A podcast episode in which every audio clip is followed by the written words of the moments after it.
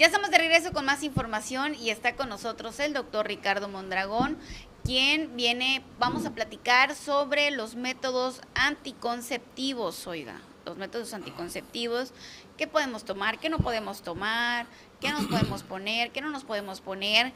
A usted, eh, ¿dónde, ¿dónde parió, oiga? ¿Dónde parió usted? ¿Le pusieron el, le quisieron poner el dispositivo? ¿No se lo pusieron? ¿Sí se lo pusieron? Si se lo pusieron, batalló he conocido unos casos, oigan, donde parece que van, que se los tienen que quitar y regresan como si hubieran parido. Literal, doctor. Muy buenos días. Muy buenos días, Carmen, y gracias por el, por el espacio. Así es, un tema muy interesante y así como lo mencionas, muchas eh, malas experiencias que se viven con los métodos anticonceptivos y que desgraciadamente eh, pues en los grupos, en las familias, grupitos de amigas, con un solo mal comentario que se haga de un método, pues ya lo, lo encasillan y, lo hacen a un lado, ¿no? Hablando específicamente del más, del que más escuchamos cosas malas, que es el, dispositivo, el dio de cobre, ya que tú mencionabas la cuestión del, nacimiento, del, del, parto, es el que más común se pone a nivel institucional, ¿no? Es el típico... ¿Es más barato? El DIU de cobre es muy barato, es muy seguro, la aplicación es fácil, sobre todo al momento del parto de la cesárea, pero pues no es una obligación, ¿no? Una disculpa a los directivos que me van a escuchar.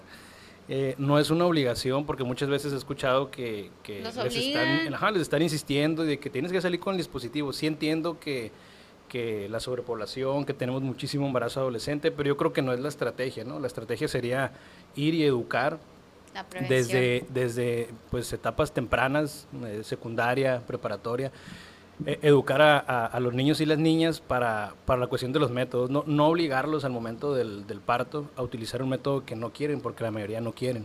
Entonces, eh, se lo ponen a fuerzas, obligados, con engaños, presentan efectos adversos y obviamente, pues, ¿qué dicen? Puro hablar mal del dispositivo, ¿no? Y, el, y hablando del dispositivo, el DIU de cobre pues es un método muy noble, es muy seguro, eh, un 99% de efectividad, 98-99%, y que nos exenta de los efectos adversos de las hormonas. Eh, a diferencia de las pastillas, inyecciones o otros dispositivos que tienen hormonas, pues nos evitamos situaciones como aumento de peso, acné, cambios en los estados de ánimo, eh, riesgos cardiovasculares eh, con la cuestión de las hormonas, ¿no? Entonces el DIU es muy noble, yo se lo digo mucho a los pacientes en el consultorio porque llegan, doctor, vengo que, a que me ofrezcan un método anticonceptivo, pues está dispuesto, no, dispositivo es que como que ni me lo mencione. Es que la verdad es que, por ejemplo, yo en mi caso, en mi caso muy particular, yo he conocido mujeres que han tenido un, tip, un una serie de problemas con, con, este dispositivo. En algún momento yo lo traje, me empezó a causar problemas, me lo tuve que retirar. Este, y no, hombre, o sea, yo la verdad, yo la, la verdad le agarré miedo, pues. Así es. Obviamente sí tiene efectos adversos que se pueden presentar, ¿no? Pero yo siempre les digo, quien les dio esa, esa recomendación de que es lo peor el dispositivo, se lo pusieron al momento del nacimiento y casi el 99% 100 es sí. No, pues es que fulanita amiga se lo pusieron en el parto y le fue mal, se le salió, tuvo mucho dolor, muchos cólicos, sangrados, es más, hasta se embarazaron con el dispositivo. Sí pasa, que puedes embarazarte con el dispositivo, ¿verdad? Sí, sí pasa. Eh, de hecho, ningún método 100% seguro, ¿no? Ya habíamos comentado que ni el salpingo, si pasado el eh, tiempo... ¿Preservativo? Preservativo bien usado, sí, a veces se rompe.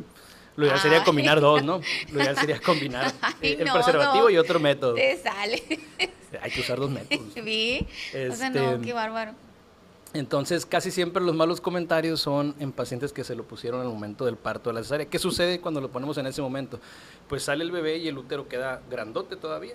Entonces nosotros ponemos el dispositivo ya sea en el parto de la cesárea y queda una cavidad muy grande. Entonces, conforme va pasando la famosa cuarentena, que el, nombre correcto es el puerperio, esos 30 a 40 días, se va haciendo chiquito de nuevo el útero. Entonces, obviamente, la posición del dispositivo va sufriendo cambios.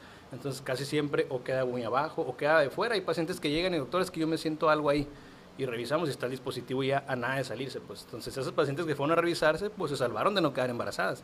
Pero las que no se revisaron son las que llegan a los dos, tres meses de que ya tuvieron a su bebé. Doctor, no me ha bajado. Ultrasonido, pum, ahí está el, Tres meses de embarazo y ya conozco también varias. Sí, sí, sí, o sea, los dos meses ya están embarazadas otra vez. doctor, pero es que yo tengo un dispositivo, sí. Lo que sí les voy a aclarar es que siempre se les hace la recomendación a nivel institucional cuando se les pone es al mes ve a revisártelo a tu unidad de medicina familiar o tu ginecólogo. Y la mayoría no lo hace. Entonces regresan los seis meses, cuatro meses embarazadas. Y la pregunta es, ¿te lo revisaste? La verdad, no, doctor. Ahí está, pues. Entonces, en parte, mal eh, obligarlas a ponérselo, pero en parte mal las pacientes en que no van a revisárselo. Pues, ¿Por qué? Porque vas a la revisión del mes y uno detecta, ¿sabes qué? Este dispositivo está de fuera. Aquí está, otro método. Órale. Entonces, a eh, ver, Doc, ahí bueno, está. entonces en la institución te dicen, vamos a, vamos, bueno, no voy a, no voy a poner nombres, pues. Bueno, sí voy a poner nombres, ¿cómo no? Eh, por ejemplo, que yo sé, que yo sé, en el IMSS te dicen, oye, ponte el dispositivo, ponte el dispositivo, ponte el dispositivo, ponte el dispositivo. Entonces, este, es así como que, si yo no quiero ponérmelo, no me lo pongo. Así es. O sea, ustedes están en la, en la libertad de no, de no aceptar ningún método.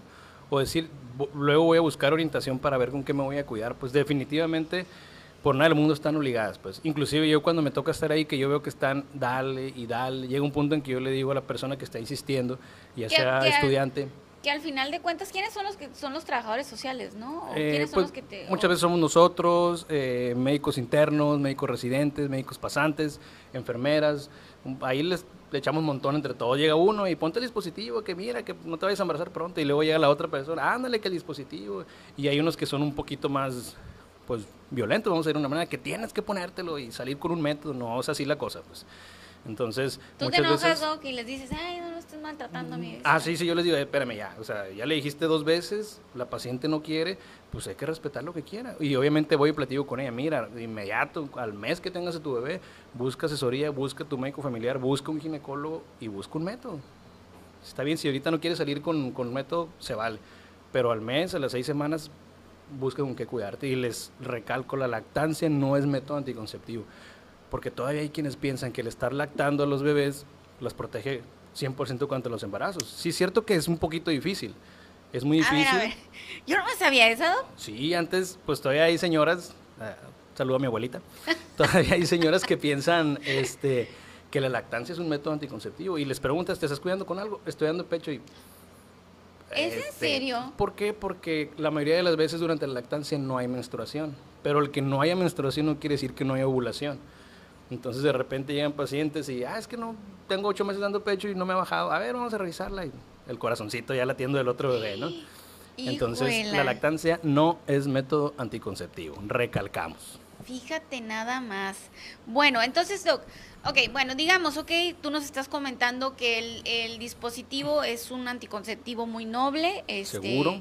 Seguro, pero cuando te lo ponen recién, cuando eh, ya pariste y pues sufre cambios, tienes que ir a revisártelo un mes después. Por ejemplo, yo no he sabido que las mujeres sepan que tienen que ir un mes después. Ah, eh, Hay que A lo hacer mejor, hincapié. sí, a lo mejor y no les han dado la información real correcta o a lo mejor no se lo repitieron dos veces, porque imagínate, si te están diciendo ponte el dispositivo cuando tienes los dolores, Ajá, digamos ya, que póngamelo, pues, sí, ya. así que que traes los dolores a todo lo que da, que cuando las que paren este natural y que tienes el dispositivo, mira, yo creo que en ese momento cuando uno está pariendo independientemente si es cesárea o es eh, eh, natural, pues uno ya trae todo el estrés, Así trae es. todo el miedo, trae todo el dolor, o sea, y, que, y a la que le van a cortar porque la van a cortar y qué me van a hacer y qué me va, o sea, realmente es algo muy estresante, oigan, y que te estén dando lata, que te ponga el dispositivo, te ta.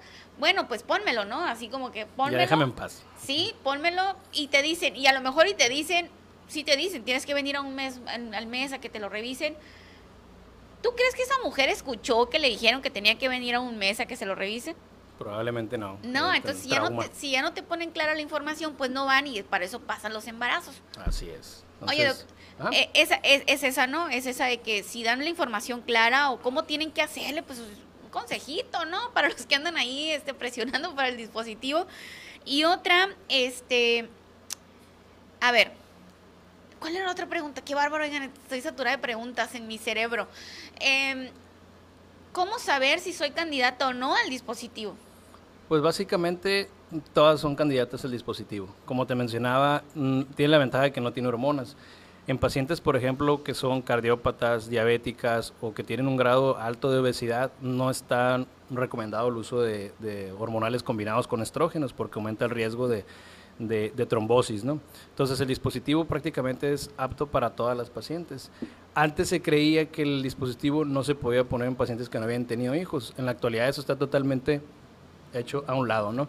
Para aquellos pacientes que aún tienen ese miedo, existe un dispositivo que es para nulíparas que no han tenido eh, partos, pero realmente la diferencia es mínima, ¿no? Es milímetros más pequeño un dispositivo del otro. Se puede utilizar el, el DIU normal, tanto en pacientes que han tenido hijos como las que no. Y es un, es un método que nos deja libre de hormonas. Entonces, no a todas les cae. Entonces, ¿qué va a pasar cuando no te cae el dispositivo? Desde la primera menstruación van a venir unos cólicos tremendos. Un dolor tremendo. ¿Por qué? Porque el cuerpo siente que es un objeto extraño, o sea, es cobre y, el cuerpo está tratando de rechazarlo, entonces los cólicos son muy fuertes y el sangrado es muy abundante. Entonces, si vemos que esto para el segundo periodo de usar el dispositivo persiste, lo mejor es retirarlo. O sea, no tiene caso que te estés aguantando cada menstruación sufrir si sabemos que tu cuerpo no quiso que estuviera ese, ese método. Y ahí buscar otra, otra alternativa, ¿no? Pero te estoy hablando que de cada 10 dispositivos, yo creo que a dos pacientes le pasa eso, pues. Ok. Bueno, entonces es el, el, el, dispositivo, el doctor dice que es recomendable, pero bueno, tampoco te pueden obligar en una, en una... ¿Qué pasó, producciones? Porque no me veo, pues. no te pueden obligar en una situación pública a, a, a que te lo pongas, pues. Sin embargo, es, ¿no? es, bueno, o sea, tú lo recomiendas. Ah, claro que sí. Y no estoy diciendo que no se lo pongan, ojo. Aquí la recomendación sería revísatelo, porque no a todas las pacientes se les mueve. Y las que, lo que me dicen mucho las pacientes, doctor, pues ya estoy ahí, pues aprovecho que ya estoy en la cesárea y me lo ponen. Y es cierto, porque una aplicación de dispositivo en consultorio pues es un procedimiento doloroso. Eso no vamos a mentir. Mucho? Es doloroso, es más o menos como un dispositivo, un poco más porque se tiene que introducir el DIU y eso genera dolor. Entonces muchos me dicen, doctor, pero ya voy a estar anestesiada en la cesárea. Ok, vale, póntelo, pero por favor al mes, a las seis semanas, revísate que no se haya movido. Y ya, te lo revisaste, no se movió, perfecto, te evitaste el dolor, quedó bien puesto y ya estás protegida. Adelante. O sea, no estoy, no estoy diciendo que, que todas lleguen porque van a correr el, del seguro, que todas lleguen y no, no quiero el dispositivo porque dijo el doctor, no, sí se puede poner aquí, más bien sería hacerla, tener la responsabilidad de revisárselo al mes. Pues. Sí, porque entonces muchachas, ¿qué significa si no se lo revisan? Es que pueden salir embarazadas. Eh, eh, hay que tener mucho cuidado con eso. Y digo, bueno, si quieren salir embarazadas, pues está bien, ¿no? Pero yo creo que ninguna mujer que tenga tres meses de parida quiera, quiera volver a salir embarazada. Yo la verdad no lo creo. Eh, y con las que ha pasado es un, ¿cómo que está embarazada? ¿No? O sea, un solo grito. Pero bueno, ahí andan, ahí andan este, ahorita muy felices con los chamacos. Con los gemelitos. Sí, con los chamacos como gemelitos, así es. Yo tengo una tía que, que así le pasó, pero fueron ocho meses, a los no, ocho no meses. Tanto. No fue tanto. Pero haz de cuenta que parecen gemelos los chamacos, pues, o sea, de la misma edad, así, todo, todo igual. Pues bueno, este, Doc, bueno, entonces el dispositivo, pues, ¿qué otro? Eh, Por ejemplo, yo antes decía, ¿no? Este, yo ya no ocupo, yo ya no ocupo. Es, me quería poner el parche. Decía yo, ay, qué, qué práctico se ve el parche, porque yo lo veía en, en los anuncios, ¿no? Yo decía, ay, qué práctico se ve el parche, me lo voy a comprar. ¿El, el parche o el implante? Pues yo veía un parche. ¿no? El que, al que va, sí hay un, un, parche, ¿no? Que va por encimita de la piel, eh, que es un método hormonal. Es, tiene una seguridad más o menos del 97%. Eh, es un parchecito que se cambia cada semana. Tres semanas y descansas una semana, ¿no? Aquí el problema sería, eh, sobre todo en nuestra región, que muchas veces se despega, sobre todo en tiempo de calor, cuando con el sudor sería cuidar que no se despegara, pues se despega el parche, pues ya perdiste protección, okay. ¿no? Pero eh, en efectividad un poquito menor que la del dispositivo.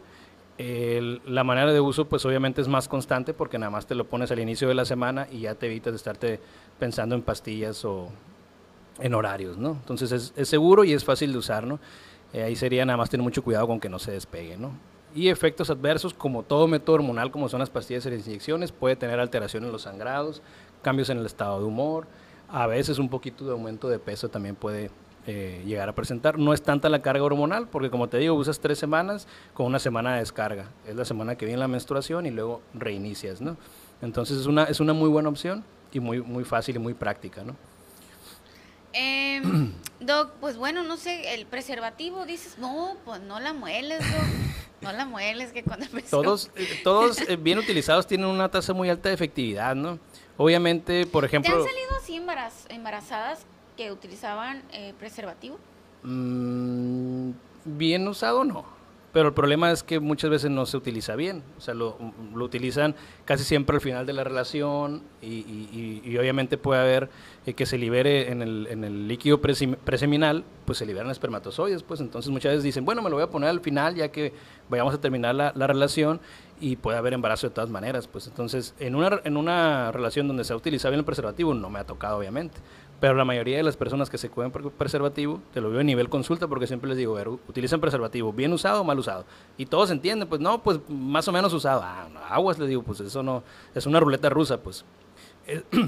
las probabilidades son bajas, pero puede suceder un embarazo. Pero bien utilizado, pues obviamente nos da una, una protección completa, ¿no? Y aparte, recalcábamos antes, pues la prevención de las enfermedades de transmisión sexual, que es el único método que nos previene. Ni dispositivos, ni implantes, ni inyecciones, ni pastillas nos previene enfermedad de transmisión sexual, ¿no? Oye, Doc, bueno, entonces bien usado, no pasa nada. Si andan ahí haciéndolo al vivo, pues sí puede pasar algo, oiga. Pero bueno, esto sería para en cuestión de que, que te quieres cuidar porque quieres seguir teniendo hijos. Pero si ya no quieres tener hijos, Doc, pues si tú dices, ¿sabes qué? Hasta aquí, yo creo que mi familia hasta aquí debe de llegar. Odienme hombres, lo ideal sería que nos superáramos nosotros. Ay. Lo ideal sería que nos hiciéramos... este ginecólogo aquí, oigan. Pero el problema es que nos convence. Está muy difícil, a nivel consulta son eh, por 50 salpingos una vasectomía, pues. Entonces, y es así de tajante. Tengo a la pareja enfrente y que no, mujer, yo no me voy a operar y hazle como quieras. ¿Y de todas las edades, aunque sean jóvenes? Sí, sí. Eh, y en nosotros puede ser un, un, procedimiento reversible, pues. En la mujer también, pero es un procedimiento sumamente difícil y, con sus riesgos. Pues entonces lo ideal sería pues operar nosotros. Ahí tenemos igual 99% de efectividad o la salpingo en el caso de ustedes también con un 99% de efectividad. 99. 99. Acuérdate, mencionamos a los 10 años hay como tres embarazos por cada mil salpingos más o menos. ¿Cuántos? Tres. Más o menos. Híjole. Pero mira que tengo, tengo una suerte, Doc, que te un piloncito, un piloncito. hombre, no, no, no, de verdad ya no sabes. Yo no sé qué haría con un bebé a estas alturas. Pero bueno, este, a ver, entonces, a ver, a ver, espérame tantito. Los hombres sería mejor que se operen porque ellos eh, pueden decir un día, ¿sabes que mejor si quiero tener hijos? Y se hace otra y... Se puede revertir, aparte hay menos cambios, más bien nosotros no hay cambios eh, de real importancia. En mujeres ya habíamos comentado que se puede presentar eh, algo que no está, una terminología que no está totalmente aceptada, pero que se le ha llamado síndrome posalpingo, donde puede haber un dolor pélvico crónico, o sea, las pacientes tienen dolor pélvico que no encontramos una causa, alteración en los sangrados a los años del salpingo, les empiezan a bajar dos, tres veces por mes, buscamos causas, miomas, eh, crecimientos, no encontramos nada. Entonces, por descarte, se lo achacamos al salpingo, pues entonces es muy difícil de tratar porque pues ya tienen salpingo, o sea, ¿cómo se lo quitamos? ¿Qué hacemos? Inclusive casos donde el dolor es muy extremo, eh, llegamos a hacer cirugías para extirpar el útero con todo y el remanente de las trompas. Pues es, es, raro, pero sí puede llegar a suceder. Yo siempre se lo digo a, mis pacientes, sobre todo que se quieren operar jóvenes. Tengo pacientes de 22, 23 años y les hago les aclaro. ¿Me puedo operar? Sí, sí puedes. Y si tú quieres, yo te opero, pero puede pasar esto y esto y esto. ¿Estás de acuerdo? Ok, fírmame, porque a los 10 años vas a venir a reclamarme, entonces fírmame. Entonces todo eso puede suceder. Un porcentaje muy bajo, pero a la que le toque, pues le va a tocar lidiar con eso, estar batallando con eso, ¿no? Hijo de lado, no, no, no, a mí, no, a mí no me dijeron nada de eso. Entonces, agua con esos alpingos así jóvenes. No me dijeron nada de eso, este, y bueno, híjole, un chorro de años ya. Pero bueno, este, Doc, Doc, a ver, te quiero preguntar esto muy específico. El, cuando te haces el salpingo, ¿duele? O sea, es decir, si tienes un parto, eh, bueno, te hicieron cesárea, eh, obviamente la cortada te duele cuando ya, ya estás en casa, que ya no tienes medicamento, pues ya te duele, ¿no? Te, y, tardas días y tardas semanas con ese dolor, duras como un mes en recuperarte. Obviamente el dolor es normal después de una cesárea. Exactamente. Del parto también, porque es una, una, una, herida también. Bueno, sí, pero, pero, yo, pero yo he visto mujeres que, que han tenido el, eh, a los bebés normal y sí es cierto, sí, sí, sí sufren, obviamente, ¿no? Ellas sufren antes y todavía después. Pero pero siento que se recuperan más pronto, ¿no? O sea, es como que es más rápido que Ah, una no, obvi- cesárea. Ah, no, obviamente, obviamente. Eh, sí está, pues no hay una, una lógica, porque muchos pacientes, sobre todo cesárea, me dicen, doctor, es que, por ejemplo, una tercera o cuarta cesárea, donde ya se sale en salpingo. Ah, doctor, es que esta me dolió muchísimo por el salpingo. No, no, no. Le dolió porque fue una tercera, cuarta cesárea donde obviamente los tejidos no son los mismos, nos cuesta mucho más trabajo. eh, eh, abrir los planos con tanta fibrosis y digamos que son un poquito más, tenemos que hacer un poquito más de fuerza. Es una cirugía un poquito más laboriosa, pues. Entonces siempre la tercera, cuarta o segunda cesárea va a doler más que la primera, ¿En casi siempre, pues. Entonces no es el salpingo lo que ocasiona el dolor, pues pu- es la herida, pues o sea, el salpingo, agarra la trompita, que es una cosita delgadita, la ligas y la cortas y listo, pues. O sea, no ¿Sella implica algo, algo, más. Doc? Muchos la quemamos. Yo me acuerdo porque yo me acuerdo que Huele vi lumbre. carnitas. Yo vi lumbre, yo me acuerdo que vi lumbre. Miren, sí, sí, estaba en mis cinco sentidos. No, no estabas en los cinco. Oye, Doc, este, bueno, entonces el salpingo, ¿no, ¿no duele la salpingo? No, no, un dolor extra no. O sea, te duele la, la- la herida, la cesárea, los jalones, todo eso, pues. Pero no te duele porque te hizo el salpingo, pues. A mí me dolió más la segunda cesárea. O- siempre Y debe yo, de- yo le echaba la culpa. No, sí, porque a mí me decían, no, Carmen, no duele, la salpingo no duele. Sí, es que todas las señoras dicen que duele. No duele, no duele. Lo que duele es la cortada. Exactamente. Entonces, pero a mí me dolió muchísimo la segunda cesárea y yo le echaba la culpa a eso. Te dolió porque fue una, probablemente fue una cirugía un poquito más complicada porque cada cirugía va dejando adherencias, pues. Y uno tiene que cortar más, tiene que jalar más fuerte, ser un poquito más brusco. Y eso, pues, es una recuperación más, más dolorosa, pues. No relacionada con el salpingo. Bueno, entonces también es el 99%, pues ni siquiera es el 100%. Y luego si, si ya tienes 10 años con tu salpingo o más de 10 años, cuéntales, Doc, ¿qué puede pasar? Se pueden recanalizar. Es muy raro, pero sí, sí puede suceder. Me preguntan mucho, me llegan muchos mensajes a la página de doctor, este, ¿se puede revertir el salpingo? Sí, se puede. Se recanalizan las trompitas para aquellas que se quieren embarazar otra vez. Es un procedimiento, pues, que es caro. No es 100% seguro, muchas veces las recanalizamos, una efectividad por ahí del 50-60%, con un riesgo muy elevado de tener un embarazo ectópico, es decir, donde recanalizamos las trompitas, que ahí se aloje el embarazo y se rompa y se haga un embarazo, luego lo comentamos, que es una urgencia y se tiene que operar, ¿no? Entonces yo muchas veces les, les digo, pues si se quieren recanalizar, si ya van a gastar, no sé, algunos 40, 50 mil pesos una cirugía de ese tipo, pues mu- muchas veces yo les digo, mejor las canalizo con un biólogo, digo, pues mejor háganse un in vitro, pues que es de alguna manera más seguro que, que recanalizarlas todavía a ver si pueden embarazarse. Entonces, sí se puede recanalizar, es un procedimiento caro, pero sí las podemos recanalizar, más o menos con un 60% de, de, de lograr embarazo después de recanalizarlas, ¿no? ¿Ha habido quienes han hecho eso y no se les ha este, logrado? Sí, sí me ha tocado eh, recanalizar y pacientes que terminan, por eso mejor empecé yo a recomendar, bueno, si hay la posibilidad económica, mejor váyanse directo con un biólogo. Yo, yo sugeriría mejor un in vitro. Y así el biólogo les dice, pues no, que la recanalizamos, pues yo la recanalizo, pues. Pero sí me tocaba recanalizarlas, pues y les decía, mira, la tasa de éxito es tal. No, pues recanalíceme. Y ya después de un año, año y medio de que nada, nada, pues pasa al in vitro, pues ya es doble gasto, pues. Ya gastaron recanalizarse y gastaron el in vitro, pues. Doc, a ver, vivimos en una, estamos en una, en una época, Doc, en el que, en la que pues ya la situación va muy adelantada, eh, los jóvenes los vemos pues ya muy adelantados, ¿no? ¿Cuál sería la recomendación, doctor, para las niñas jóvenes y también para los hombres, ¿no? Porque, por ejemplo, el preservativo, este, el preservativo pues te salva, ¿no? De, de enfermedades. Pero ¿cuál sería la recomendación para las chicas que ya están iniciando con su vida, eh, su vida sexual y que y que a lo mejor no quieren contarle al papá, no quieren contarle a la mamá, obviamente, no tienen la confianza de hacerlo? ¿Qué, qué les recomiendas? O sea, esto con el objetivo de, pues, pues ayudarlas, ¿no? Eh, ¿Qué tipo de, de, de, de anticonceptivo les recomiendas o qué tienen que hacer? ¿Qué deberían de hacer si ya iniciaron con esta etapa? Pues primero acudir con nosotros, ¿no? O sea, acudir con nosotros, si ya iniciaron o van a iniciar eh, y no tienen ese, ese acercamiento, siempre cuando sean mayores de edad, ¿no? Porque si son menores tienen que ir con la mamá a la consulta, ¿no? El detalle está en que son temas que se tienen que tocar porque hay muchas jóvenes menores de edad que ya iniciaron con esto y no tienen ni idea qué es lo que están haciendo y que, y que por eso salen los embarazos no deseados.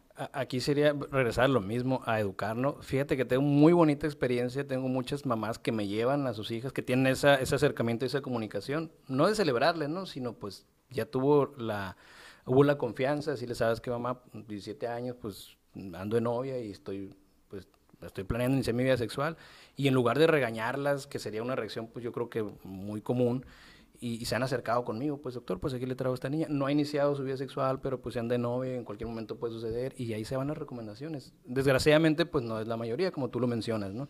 La mayoría sería pues darle unas cachetadas, las yo creo, castigan, las regañan. Y entonces pues se pierde la confianza y entonces pues ya los meses salen embarazadas porque no hay esa confianza de, de buscar ese, ese apoyo, ¿no? Entonces, eh, lo ideal sería que acudieran con nosotros, ¿no? Para tratar de buscar un método que mejor se les acomode para la etapa y la edad que tienen, ¿no? Y poder dar alguna asesoría, ¿no? A mí me mandan muchas veces mensajes por la página y trato pues de contestarlos o me mandan mensajes de, WhatsApp. Realmente cuando es una asesoría así de, de, método de planificación yo no les cobro, sobre todo cuando son niñas, sí me han llegado, eh, por ejemplo, de la universidad, que, ah, doctor, yo vengo nada más para que me oriente este, de qué método utilizar. Y ya le digo, mira, ¿sabes qué? Pues mejor júntame cinco de tus amigas, tráelas aquí al consultorio, les doy una plática, no les cobro absolutamente nada y ya se van con información, pues. Entonces, cuando se trata de eso, la verdad es que si van a asesoría de que doctor quiere un método, pues no, no. Ya obviamente si, ah, vengo a hacer también el Papa Nicolau, todo eso, pues ya no, ya es, consulta. Pero si es asesoría de métodos, pues al contrario, me abuso, sobre todo cuando son así eh, pacientes pues muy jovencitas que lo hacen con un gran sentido de responsabilidad, ¿no?